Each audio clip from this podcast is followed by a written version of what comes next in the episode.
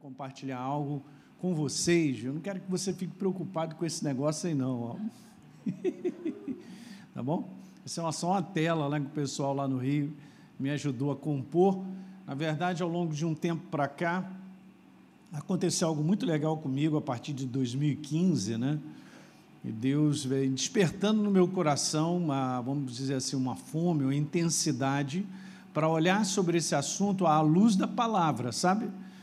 Porque não é uma questão de especulação, não é uma questão, e agora tem essa guerra na Europa, isso é Gog e Magog, não sei o quê.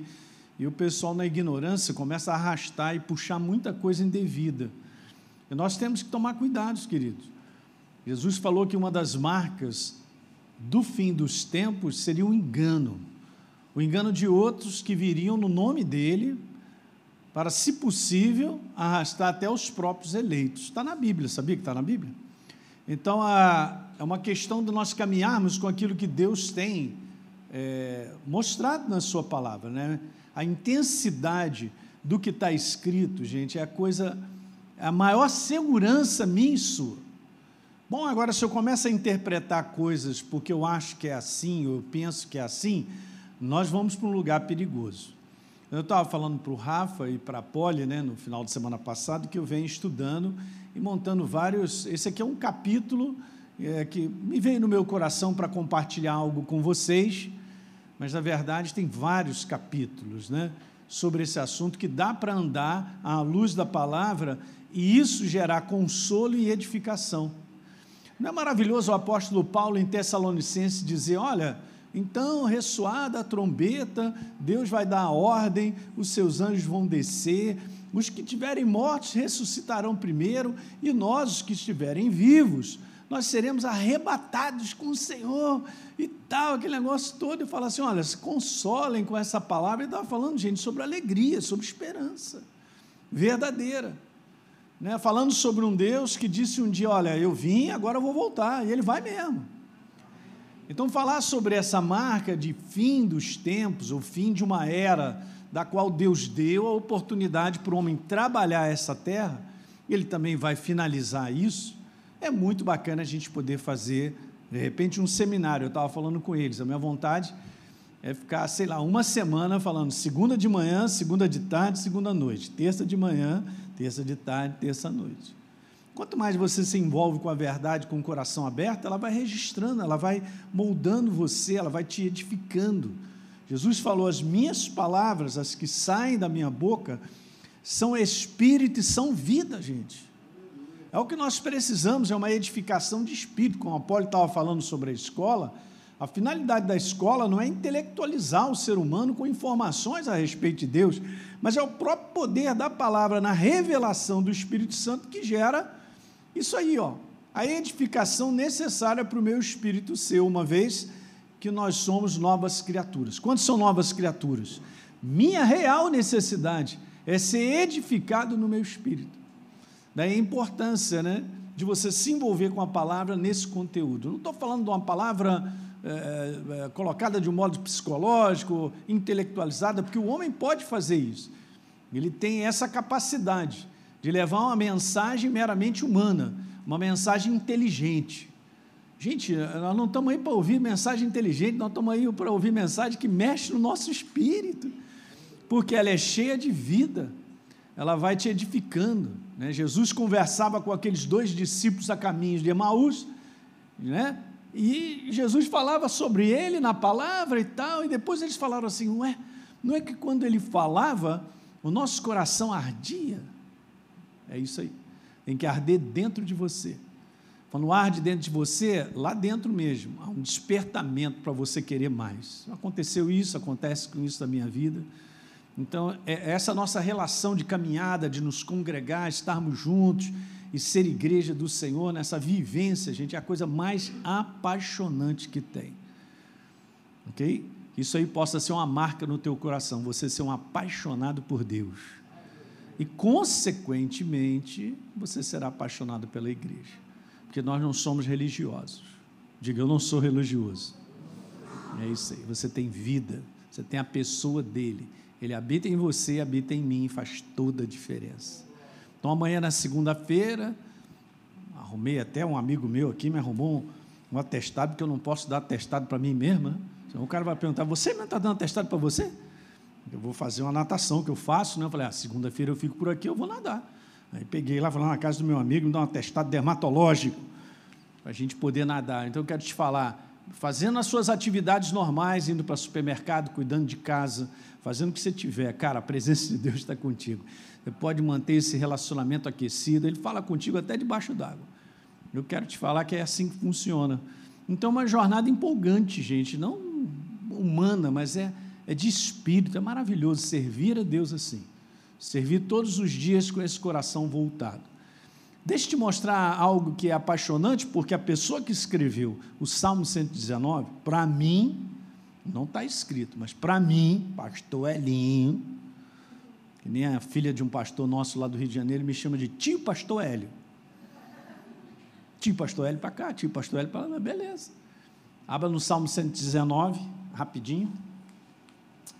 Aleluia. Você está feliz? Graças a Deus que a alegria do Espírito é a nossa força. Verso 97, então o salmista que escreveu, ele diz assim: Quanto amo a tua lei. Muito legal, né? Você vê uma passagem como essa. Eu creio que é Davi que escreveu.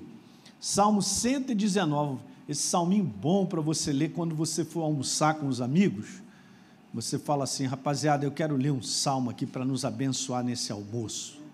Aí deixa chegar comida na mesa, quentinha, um momento eu gostaria de ler um salmo com vocês para abençoar bem devagar. Nunca mais vão te chamar para um almoço, para um churrasco, entendeu? Porque você já entendeu, você está rindo. Quem não entendeu aí, dá uma, dá uma olhadinha quantos versos tem o Salmo 119. Ok. Então, no verso 97 está escrito: Quanto amo a tua lei, é a minha maneira de pensar todo dia. Quando fala sobre meditar, é você ficar pensando a respeito da verdade que você lê. É a minha meditação todo dia. É um hábito, gente. Olha, eu quero te falar que esse hábito, a escola Atos vai te ajudar a fazer esse hábito. Eu quero te convidar a estar aqui amanhã e você fazer a escola. É óbvio que tem que ter esse poder de escolha, de você vir, não quer saber, eu vou fazer, eu vou fazer um sacrifício, tudo é sacrificial. Ninguém aprende de Deus se não se aproximar e não manter esse ritmo. E nós precisamos disso. Todos nós aqui precisamos. Eu faço há 23 anos. Vai fazer esse ano 23 que eu estou sempre aí. Essa escola mudou a minha vida, da minha esposa. Né? Então ela mudou a dimensão para entender uma chamada, fazer um ministério, aquilo que ele me chamou para fazer, para edificarmos a igreja dele. Então eu sempre falo isso no Rio de Janeiro, eu já falei algumas vezes com vocês eu não sou um pastor perdido. Eu não estou tentando fazer alguma coisa. Eu sei para onde eu estou indo.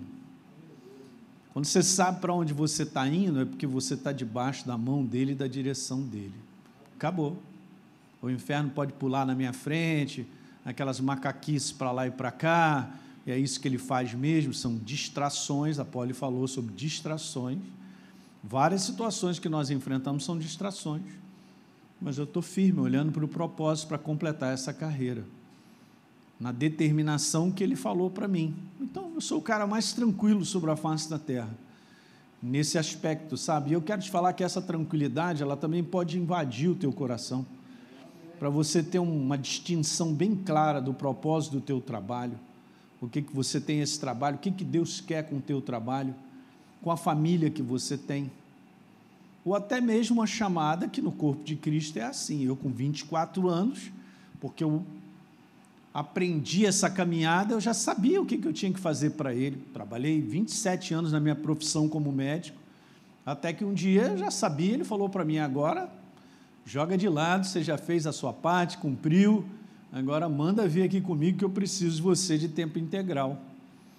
Então, gente, a caridade, caminharmos com Deus, ela é tão maravilhosa tão maravilhosa, dá muita segurança. Não pense, gente, que caminhar com Deus é insegurança. Nunca pense assim. A maior insegurança, são isso que eu vou compartilhar com vocês, são as incertezas, as confusões mentais, se é isso, se não é aquilo outro, não tem base nisso que te deixa seguro. Sabe quando você fica em cima de um rolo, um negócio que, meu Deus e tal, dentro uma prancha de stand-up, Quando você vai pegar uma prancha de stand-up, você olha assim, pô, beleza, essa prancha é larga, é comigo mesmo. Vai, sobe nela, vai ver se você fica em pé. Tem, mas até pegar o equilíbrio e tal. Nós precisamos do poder vivo da verdade para equilibrar a nossa vida, para equilibrar as tuas emoções, para você ter mais claridade, você enxergar, caminhar direitinho, você sabe, é por aqui, é dessa maneira. Nós não ficaremos na confusão, nem ficaremos na insegurança, isso eu te garanto. Porque a maior certeza que existe é a certeza de um Deus sentado num trono de eternidade a eternidade. Esse mundo do espírito é mais real do que esse mundo natural. Nós estamos só cobertos, nós vivemos no mundo do espírito, mas por causa da influência maligna desse mundo, deixam as pessoas assim, desesperadas, cheias de medo, insegurança. Mas caminha com Deus para você ver só, é algo interior, gente.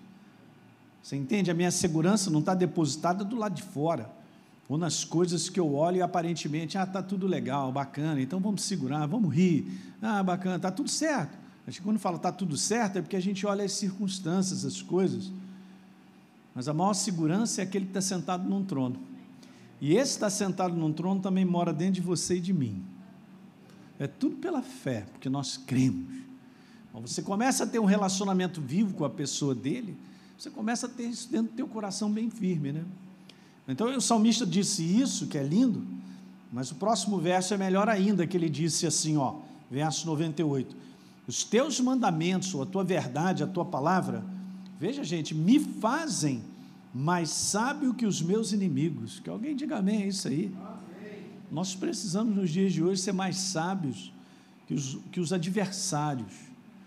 A mão do inferno em várias situações sobre a face da terra. Nós precisamos ser mais sábios, ter essa clareza de identificação, a nós caminharmos à frente, não na traseira. Eu não posso permitir que ele me lidere, que ele comande a minha vida. A gente se torna mais sábio que os nossos inimigos, porque aqueles mandamentos, essa verdade, elas estão sempre o quê? Comigo. Elas estão dentro de mim. Então faça esse convite, estou reforçando, tá? Para você vir aqui amanhã, se inscrever. Pode assistir uma aula de experiência, né? Pode trazer um amigo cristão que de repente também está meio perdido, meio afastado. Ah, vai fazer grande diferença. Legal? É isso. Então guarde essa passagem que ela é muito bacana. Ela é para nós, graças a Deus. Ok, então vou compartilhar com vocês. Não sei se eu vou terminar hoje um pedaço dessa série, que é esse pedaço aqui, a parte número 11, falando sobre a segurança da verdade como mentalidade, principalmente nos dias que nós estamos vivendo, de muito engano, de muitas astrologias, né? do homem levantar muitos pensamentos, simplesmente porque ele gosta, ele acha, ele pensa, e nós caminharmos aí nessa base de uma mentalidade verdadeira. Eu quero te falar que mentalidade verdadeira não é bem aquilo que eu penso. Não é bem aquilo que de repente eu concluo da situação que eu estou vivendo. Porque é meramente uma conclusão humana. Uma mentalidade verdadeira é este livro começar a comandar a nossa maneira de pensar. Então, diante de algo que eu penso, eu acho, eu permito que a verdade mostre para mim o que ela tem a dizer. Alguém está entendendo isso aí? Isso é super importante, porque só nós podemos fazer essa escolha. Eu quero te falar, a verdade, ela não se tornará a nossa mentalidade se nós não nos submetermos a ela. Eu tenho algo para falar. Uhul! Beleza, eu também tenho. Eu estou te falando algo, porque no passado eu tinha muito essa visão racional, científica das coisas, tem que ser muito ali bem provada para a gente poder acreditar que existe. Então, esse ceticismo agarrava muito no meu pé. Mas eu comecei a ver que aquilo estava me atrapalhando de eu começar a caminhar com Deus e andar com Ele. Porque aquilo que eu penso no 2 mais 2 dando 4, na palavra de Deus, quando Ele faz, dá 250. Eu falei, meu Deus do céu, que, que esse negócio está doido. Você entende então o nosso neurônio dando nó? É mais ou menos isso. Então, gente, eu comecei a perceber, para eu continuar caminhando com Deus e, e, e, começar a receber dele, eu precisava me submeter a simplesmente ao que está escrito. Isso é o básico daquilo que a gente até ensina aqui na escola, né, chamado fé. É a minha crença. É a minha crença não porque eu estou pensando que é assim. Não, é porque eu estou dando um sim àquilo que está escrito. Sem que esse sim seja o 2 mais 2 dá 4 na minha conclusão. Está pegando, né? Falei, pastor, esse negócio é doido. É doido mesmo. Está cheio de doidinho aqui. Eu também, sou o maior deles. Quando eu entendi que o processo de caminhar com Deus, cara, era deixar de lado essa questão de entender com a mente, né? Ou ser racional, ou ter uma maneira de pensar que eu acredito que seja certa, mas diante da verdade é avaliado que aquela maneira não é certa, e eu também deixar de lado, então, então beleza, não quero. Eu quero que Deus tem a dizer. A minha vida começou a andar. E eu quero trazer esse assunto nesse conteúdo, a gente ensina esse conteúdo de trimestre inteiro, você vai, você vai amar. Eu vim falando aqui sobre o conteúdo de fé, começamos semana passada, né? Mas eu quero te falar sobre essa segurança, a segurança da verdade, instalada dentro de mim, a verdade que é a palavra de Deus, não é a minha interpretação, não é o que eu acho ou penso sobre Deus ou sobre a palavra, mas é a própria palavra, a verdade. Jesus é o caminho, a verdade e a vida. Então, somente isso. A verdade sendo a minha mentalidade. Eu preciso cooperar nisso, senão não vai funcionar. Então, isso aí, gente, eu quero já de início, antes de eu começar, vai gerar uma grande transformação na sua vida diária. Porque nós vamos ter que escolher entre a verdade, que diz algo, e a verdade, muitas vezes, para nós termos ela como submissão dentro de mim, de você, é sacrificial, não é como o mundo pensa, não é como as pessoas pensam. A verdade não tem base de justificativas, de razões para poder me provar que é assim. Deus não vai provar que ele existe por ser humano. Ele existe. É só você olhar a natureza, já prova que ele existe. Olha o seu corpo humano com bilhões de, de, de sistemas metabólicos acontecendo ao mesmo tempo, de coisas tão ínfimas e pequenas, microscópicas, cara, acontecendo dentro de mim e de você, e o ser humano não acreditar que tem um Deus que criou tudo isso. E ele monta tudo isso para você viver e eu também. Você sabia que você foi criado para viver e não deixar nunca mais de viver nesse corpo físico?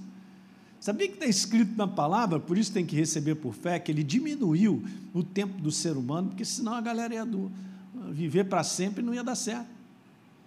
Você sabia que no início, a turma que vivia, vivia 800 anos, 900 anos. Você sabe o que é 900 anos, cara? Ó, o cara com 120 estava tirando fralda.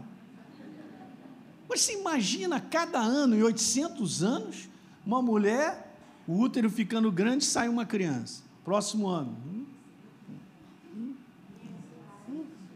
A medicina de hoje, quando o cara tem quatro, três, já fala, ó, chega, olha, teu útero não aguenta mais e tal. Aí Deus, não vou dar uma reduzida porque não dá.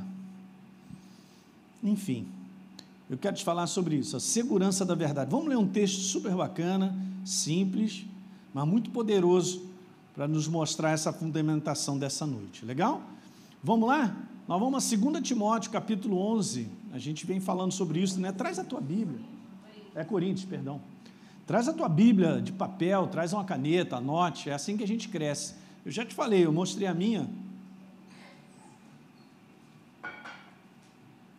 Aqueles que não viram, alguém me falou sobre isso e me ajudou muito. Então eu pego lá minha Bíblia, eu tenho umas canetinhas coloridas e tal, uns lápis, aí eu vou desenhando, porque isso aqui não só me ajuda a achar os versículos, mas muitas vezes numa frase eu grifo uma palavra que me chamou a atenção. Uma. Tipo, outro dia eu estava lendo João capítulo 6, só estou dando uma dica, tá? E lá no verso número, eu acho que 64, Jesus deu uma palavra para os seus discípulos, e aquela palavra foi meio dura, porque foi importante ele falar aquilo.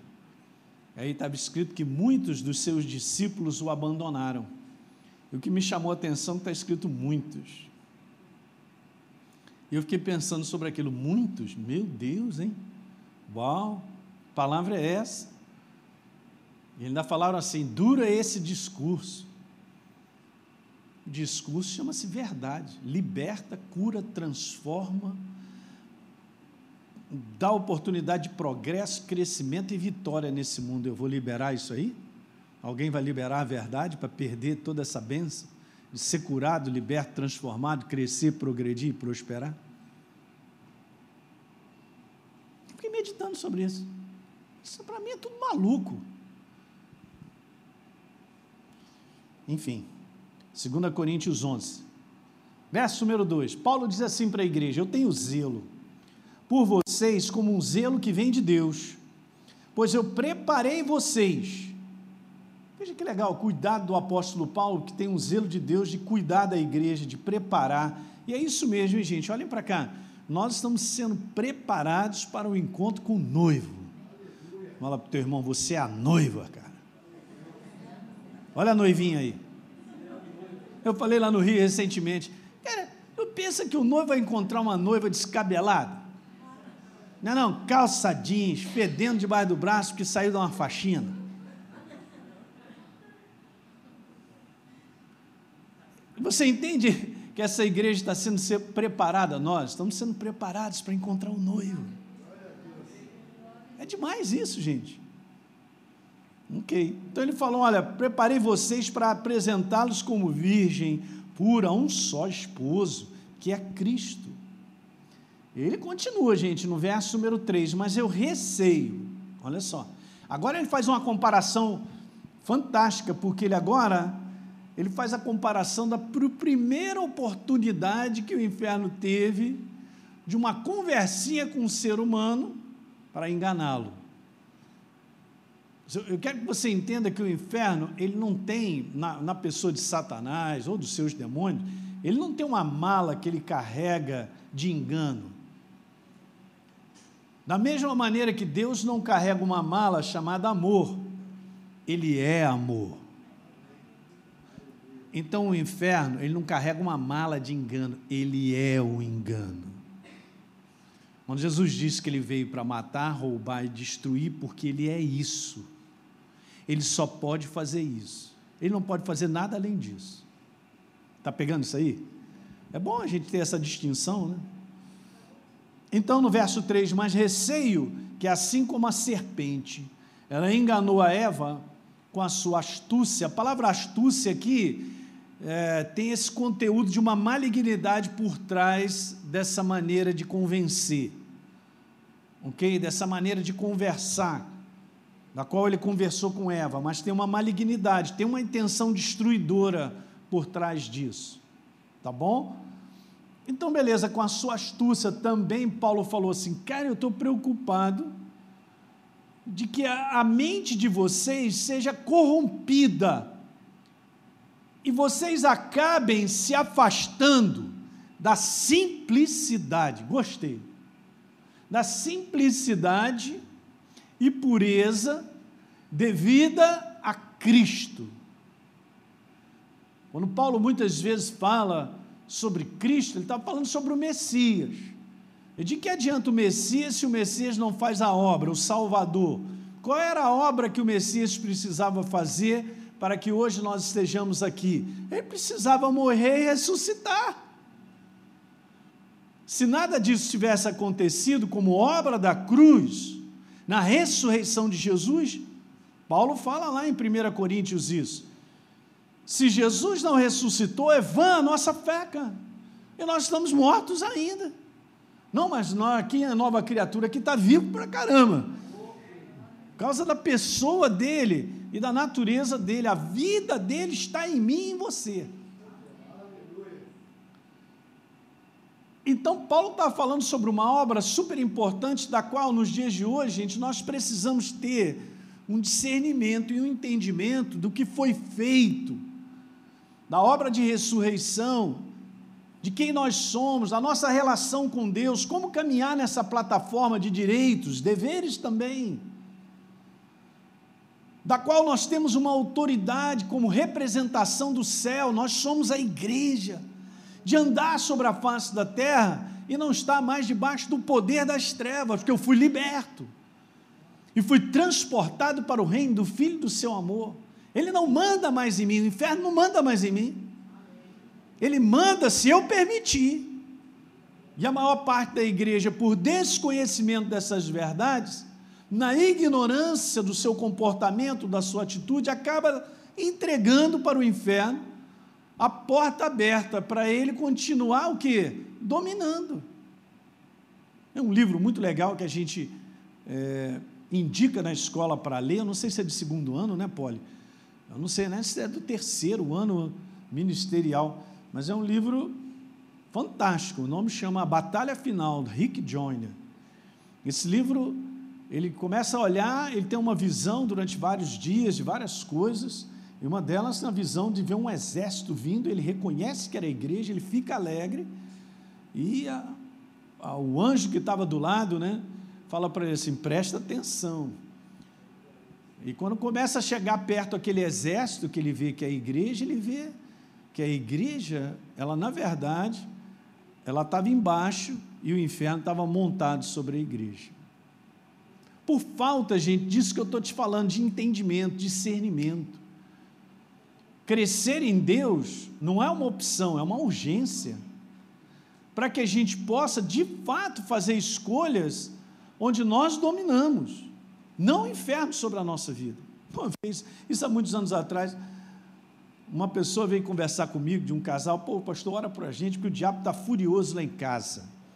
Eu falei, como o diabo está furioso lá em casa? Ele é a residência dele agora? Porque furioso ele é. A residência dele? E aí eu falei numa boa com eles, né? Eu tenho esse meu jeitão, cara, mas olha só, se eu tiver que falar a verdade, eu não, não tenho outra. Eu cheguei aqui porque Jesus me transformou, mudou a minha vida e eu entendo que a gente precisa conversar verdades, que só a verdade liberta, transforma, cura e te abençoa. Não tem esse negócio de cerca Lourenço.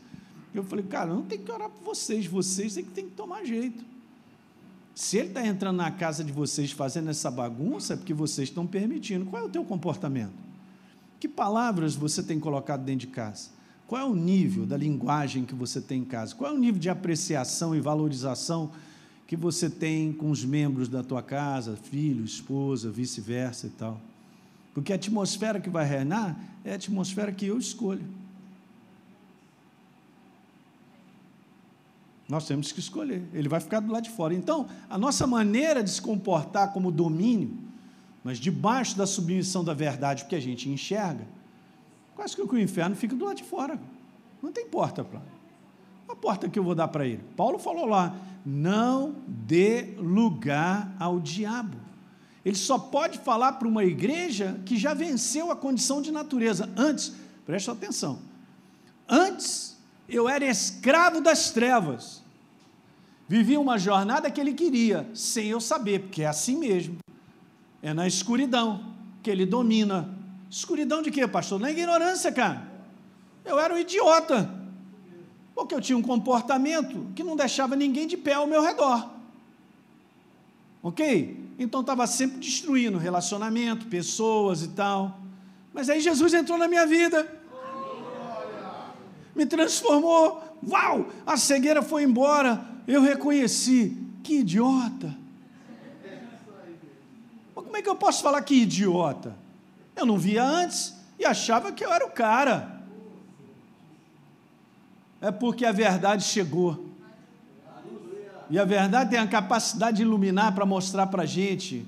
E aquilo ali é inferno. Isso aqui é cilada. Isso aqui é Ele trabalhando na tua vida. Então eu tenho opção. Qual é a opção? Eu cresço na verdade, me submeto na maneira de pensar que é verdadeira, que é essa aqui. E aí a gente fica assim, na liderança, a gente domina, não dá oportunidade. Paulo então estava cuidando de uma igreja e ele estava receando, porque Paulo conhecia o comportamento, a atitude das pessoas que estavam na igreja E estava evidenciando muito isso. Ó, eu receio, disse ele, que assim como a serpente enganou Eva, cara, vocês, eu estou vendo aí umas coisas acontecendo e tal. Isso aqui, gente, não é uma palavra de martelo, é para dar na nossa cabeça. Nós somos seres humanos ainda, sujeitos às imperfeições, porque nós somos, de nós errarmos. Eu sempre explico isso para vocês. Quanto mais sabedoria de Deus na tua vida, quanto mais entrega da tua vida para Ele, quanto mais nós tivermos a mentalidade dele na nossa vida, a gente minimiza os erros. Aí a gente pensa duas vezes no que vai falar para a esposa, para o marido, para os filhos. A gente cria um ambiente próprio dentro da nossa casa, num ambiente de trabalho.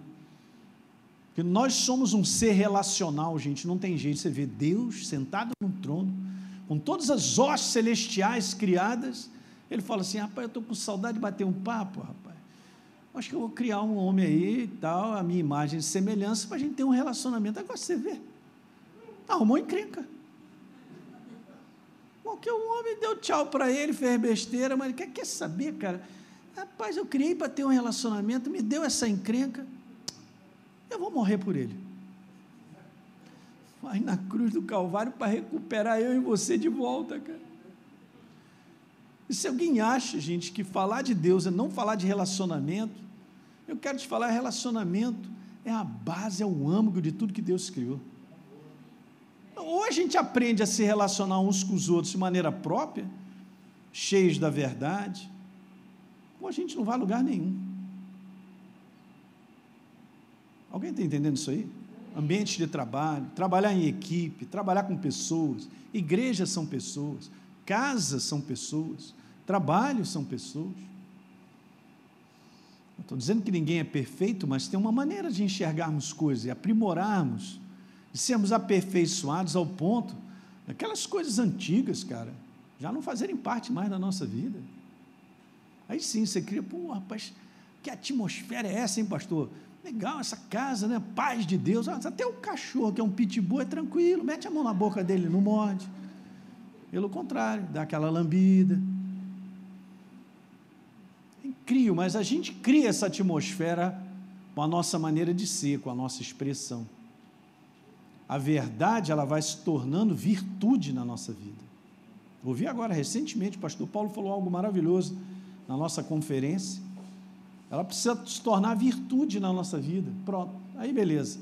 Aí, cara, como ele falou, você exala o perfume de Cristo, cara. Aí todo mundo está ao teu redor gosta.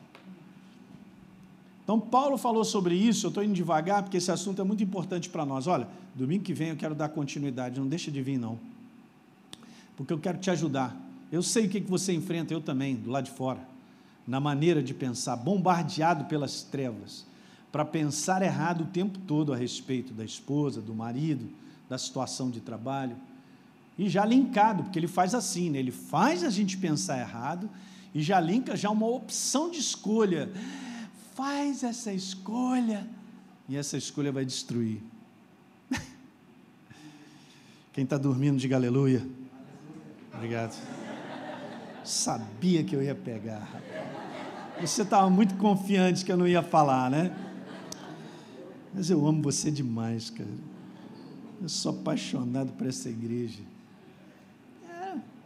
Então Paulo falou: ó, você vai ser corrompido aí, ó, cara, e vai se afastar da simplicidade. Diga simplicidade. Outra coisa legal, são palavras próprias, pureza. Ó, não tem nada mais maravilhoso você tomar aquela água cristalina, saudável, né? A minha é ruim de achar, hein, pastor? Não, é muito lugar aí que tem. Devidas a Cristo. Vamos continuar que esse trecho é muito bom. E aí no verso 4 está assim, igreja. Se na verdade Paulo já mandou ver, vindo alguém, cara, começa a pregar outro Jesus. É interessante que ele não está falando assim, começa a pregar é, uma outra pessoa de um outro nome, ou de uma outra religião. Ele estava tá falando sobre um outro Jesus. Mas qual é o verdadeiro? Ah, essa é a pergunta. Muitas são as vozes, mas qual é a voz certa? Qual é a voz verdadeira? Não, mas ela é parecida, pastor. Ela é parecido, não é verdadeiro. Já eu vou ali na 25, eh, acho que é 25 lá em São Paulo, lá no, lá no Rio era alfândega. Ah, eu vou comprar um Rolex. Vai, vai mesmo, cara. Você vai comprar um Rolex, não tem dúvida. Está escrito Rolex, parece Rolex. Na primeira chuva você vai ver se é Rolex. Vai afogar. Ué, como é que um relógio desse para? Você sabe de uma coisa interessante que outro dia eu estava pensando sobre isso, né? Só existe o falso porque o verdadeiro manda, reina. Senão não teria falso. Um outro detalhe: o verdadeiro custa caro. A verdade custa. Tem um preço a pagar, tem um sacrifício. Uau! Pastor Hélio, eu quero a verdade na minha mente. Vai ter que pagar um preço. Não, como assim, pastor? Eu vou ter que dar mil dólares, dois mil dólares. Não.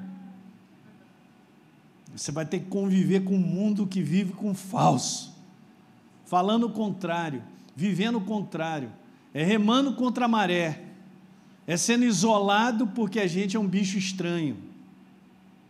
É crente, Beleza, não tem problema nenhum.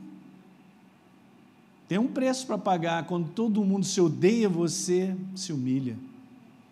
Quando todo mundo não perdoa, como a Polly falou, a gente sabe que a gente precisa perdoar. Tem um preço. Um preço. Mas é glorioso. E não só constrói a nossa vida, mas constrói quem está ao nosso redor. Aonde você for, se essa verdade tiver com mentalidade inserida em você, quem tiver contigo será construído. Show de bola, hein? Então, na verdade, vindo alguém prega outro Jesus que a gente não tem pregado, ó, outro Jesus é parecido, mas não é o verdadeiro. Ou se vocês aceitam, disse Paulo, um espírito diferente que a verdade tem um espírito. Diferente daquele que vocês já receberam, e ele vem falando, ou um, perdão, um evangelho diferente de que já aceitaram.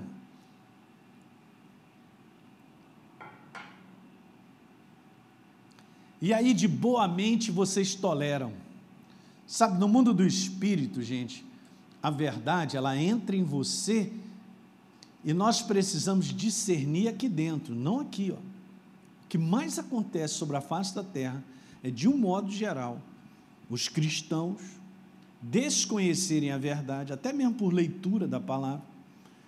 E o pastor está lá na frente, tem título de pastor, de bispo, supremo apóstolo, supremo divino, divino do divino. Manda ver algo, cara, e todo mundo dá amém e nem vai conferir se é verdadeiro. Eu não estou dizendo que lideranças estão ali malignamente infiltradas, existe isso. Mas, de um modo geral, muitas da liderança por imaturidade e sinceramente enganados passam uma mensagem que não é verdadeira. Cara, recentemente eu ouvi uma que mandaram para mim. O pastor ele quis explicar algo mas ele deu uma curva tão grande que ele saiu da estrada, capotou dez vezes, para depois tentar arrumar o carro e voltar para a estrada.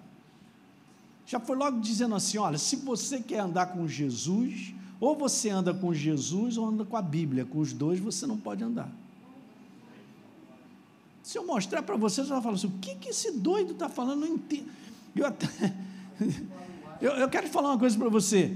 Eu não vi uma intenção maligna do cara, porque ele queria explicar, mas ele era tão ignorante em relação à verdade, que ele quis gritar um conceito, mas tão distorcido, que eu, eu vejo na minha frente um cara, que ela é líder de igreja, sinceramente enganado. Aí fala para pessoas que estão ali, o pessoal, aham, aham, aham, como? Agora você vê, vou fazer uma pergunta básica. Beleza, se você está instruído devidamente, não estou nem falando assim sobre, ah, eu sou um expert, não, a Bíblia inteira está dentro de mim e tal. Se você tem o Espírito da verdade, e tem o Espírito Santo de Deus, porque está escrito, ele te guia a toda a verdade. E eu sei localizar isso, sei trabalhar com ele. Eu conheço a palavra, eu sei qual é a base da obra da cruz, eu estou inserido. Cara, dificilmente você vai cair nesse engano. Minimiza mesmo, essa porta começa a fechar, o inferno ele começa a ficar assim: é, com esse aí não dá não. Mas como a maior parte do povo de Deus não tem essa rotina devocional ao ponto de crescer na verdade e fazer uma relação com Deus de percepção no coração de que está errado, você identifica, veja bem, o Espírito Santo, gente, ele testifica a verdade. Se coisas começam a sair da minha boca que não são verdadeiras, o Espírito Santo está dentro de você, não testifica. Agora minha pergunta: você reconhece isso? Aí eu posso te falar, eu também tive que crescer para reconhecer. Eu também, há muitos anos atrás, comecei a ouvir coisas que falei: Isso aqui está me fazendo crescer e reconhecer. Algo dentro de mim vai dar um testemunho um testemunho de que aquilo que está sendo falado é verdadeiro. Nós precisamos, todos nós crescermos ao ponto de reconhecer o que é falso naquilo que é falado sobre Jesus, sobre Deus, usando a Bíblia, gente. Você pensa que o inferno vai trazer, oh, esse aqui é o meu livro, é o livro do capeta. Olha aí, cap, capeta 4, verso número 3. Odeia seu irmão, bate nele, xinga a mãe. E o inferno ele vem assim, sabe, Milton? Ele vem assim, ele pega aqui, ele sabe, ele conhece. Aí ele usa um sinceramente enganado, Poli, porque não tem uma fundamentação, não tem o testemunho do Espírito naquilo. E aí sai arrumando adeptos, e sempre tem, gente. Você vê em muitas seitas que se criaram, uma boa parte das seitas que hoje existem aí saíram da fundamentação cristã. Porque é isso que o inferno vai fazer. Paulo fala em Efésios sobre ventos de doutrina, de coisas, tirado de onde? Tirado de Buda ou de outras religiões? Não, tirado da palavra. Distorcidos, com um conceito diferente, com uma maneira de colocar. Escuta o que eu quero te falar. E a gente vai falar mais no domingo que vem. De uma maneira convincente. Não significa que uma maneira convincente de falar é verdadeira Pastor Hélio, mas faz sentido. Fazer sentido é uma coisa, se é verdade é outra. Eu estou falando algo super precioso para vocês, cara. E ó, eu quero te falar, no fim dos tempos, essa igreja que vai continuar olhando e seguindo o propósito, para não pegar essa distração que Paulo está falando aqui, vai ser a igreja que vai se envolver com a verdade se eu e você não cuidarmos do nosso interior, em termos de nos revestirmos da verdade, com o testemunho do Espírito Santo, a gente não vai suportar os dias adiante, porque serão terríveis de engano. Paulo fala isso em 2 Tessalonicenses. Eles não deram ouvido à verdade então Deus deixou a operação do erro trabalhar na vida deles para que eles recebessem a mentira, o engano. Olha lá, é só dar uma lida. Faz parte também dessa série aí, de várias coisas que eu, que eu montei sobre o fim dos tempos.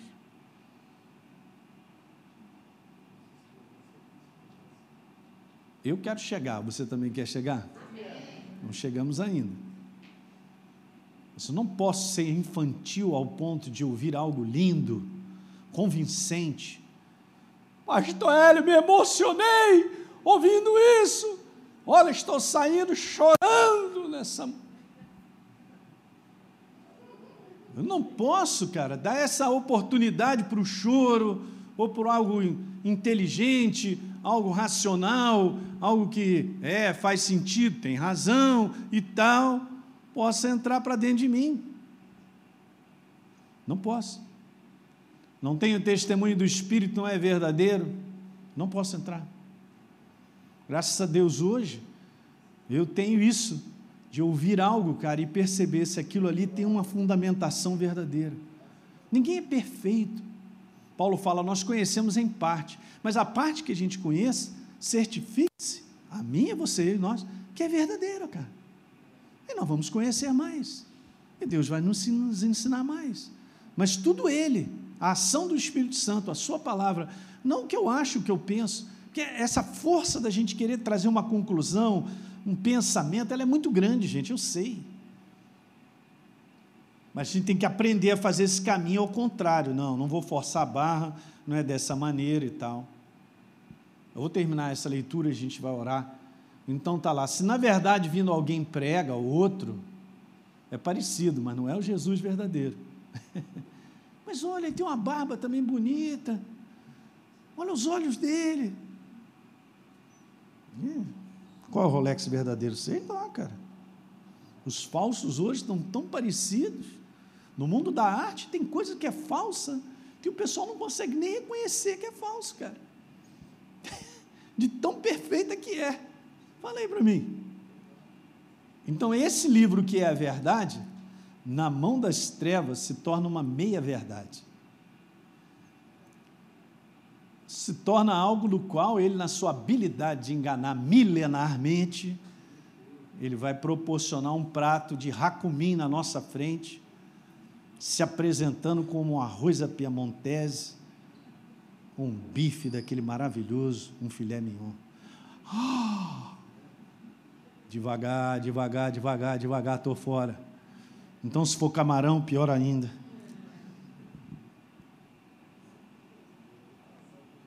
Meu Deus.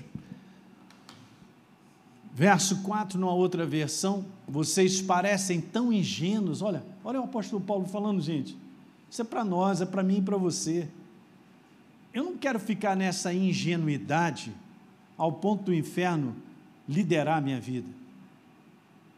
Eu não estou colocando aqui a palavra ingênuo porque eu sou melhor do que ninguém, eu não quero ser ingênuo porque eu estou dizendo que eu sou melhor do que ninguém. De forma alguma. Todos nós estamos aqui sobre a face da terra, nesse combate, bom combate da fé para completar. Mas esse tipo de ingenuidade, ao ponto de ser enganado, com a obra da cruz do Calvário, um Jesus parecido, estou fora. Você tem que reconhecer, o Rafa falou sobre isso aqui na escola, quem teve aqui na segunda-feira passada. Você tem que estudar, o governo faz isso, os governos estudam a nota verdadeira de tal maneira que no momento que a falsa chega, ele reconhece. Isso aqui é falso. Ah, como é que é falso, cara? Igualzinho. Não, não é falso por causa disso, disso, disso. Mas por que, que ele identificou tudo isso? Porque ele gastou tempo com a verdade. A verdade já estava tão dentro nele em termos de identificar, que quando o falso aparece, ele já sabe que é falso. Essa é a tua segurança e a minha, que alguém diga aleluia. Beleza pura. Então nessa versão diz: vocês parecem tão ingênuos, vocês creem, cara, em qualquer coisa que alguém diz aí. Fala. Não, pastor, você não está entendendo. É fulano de tal. É, olha, é o cara super conhecido. É, é o pastor Zequinha. Não sei. Essa brincadeira eu já vi muita gente indo embora, se decepcionando da igreja, indo parar em outro lugar e abandonando o mesmo caminho, porque viu falsidade. Não é assim que funciona. Então, beleza, crê em qualquer coisa que alguém diz, mesmo que esteja pregando sobre outro Jesus. Veja, diferente, diferente daquele que nós pregamos. Ou um espírito diferente do Espírito de Deus que vocês receberam, ou mostrando outro caminho para a salvação, sei lá o quê.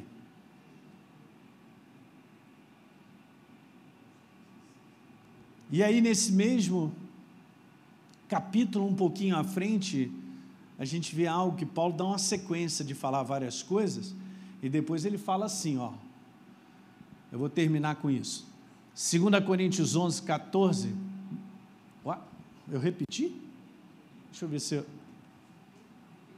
Ah, portanto, não é de me admirar que os seus servos, falando sobre Satanás, servos possam fazer o mesmo. Olha como é que eu coloquei ali, pode vir. Fingindo ser ministros de Deus. No fim, eles receberão todo o castigo que suas obras malignas merecem. Esse é um, esse é um ponto de uma malignidade bem inserida no ser humano. Mas eu quero te falar desse que eu acredito que seja pior. É eu estar redondamente enganado, ou sinceramente enganado. Eu, gente, eu quero te falar, eu faço essa oração todo dia. Senhor, me ajuda. Senhor, concede-me espírito de sabedoria e de revelação no pleno conhecimento, para iluminar os olhos do meu coração, para que eu possa ver. É aqui, ó, é daqui que a gente reconhece, é aqui que a gente tem sensibilidade, é aqui que a gente enxerga. É de dentro, não é com os olhos naturais, não são com os olhos naturais, né? Alguém está entendendo essa mensagem? Nessa, essa mensagem de nós mantermos isso em alta, gente, principalmente no tempo que nós estamos vivendo, e vai piorar mesmo, né?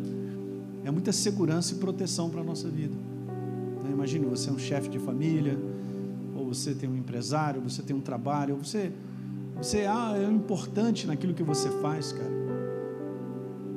Nós caminharmos na luz, Deus está sempre conosco, a mão dele nos protegendo e guardando. As portas e oportunidades, eu vou falar para frente no próximo domingo, que aparecem todos os dias que são bem parecidas com oportunidades maravilhosas. Ah, pastor, essa oportunidade vem do céu. Hoje eu falei lá de, na igreja do meu amigo. Não, mas pastor, eu vou ganhar 20 vezes mais do que eu ganhava. Pode não ser uma porta do céu, sabia? Não, não estou entendendo, pastor. Ela é grana. O senhor não está entendendo? É mufunfa, grana. Olha, cara, não é assim que funciona. Por causa de grana. Eu falei aqui no domingo passado aquele menino lá, o sobrinho de Ló, ele tomou uma decisão, ele foi parar em Sodoma e Gomorra. Então, a gente tem que ter um, uma percepção dentro, algo interior que nos guia, nos dirige. Não, não podemos ser guiados por dinheiro, não podemos ser guiados porque simplesmente alguém disse, ou simplesmente porque alguém é um expert, ou aquilo outro e tal. Eu quero te falar, o expert chama o Espírito Santo, o Rei da Glória, com a palavra. Ele está dentro de mim e de você, ele vai nos proteger, ele vai falar. E a voz que ele liberar e a direção é essa que eu sigo. Cheguei até aqui. Eu só quero completar minha carreira, ir embora para casa de moto. Vamos ficar de pé.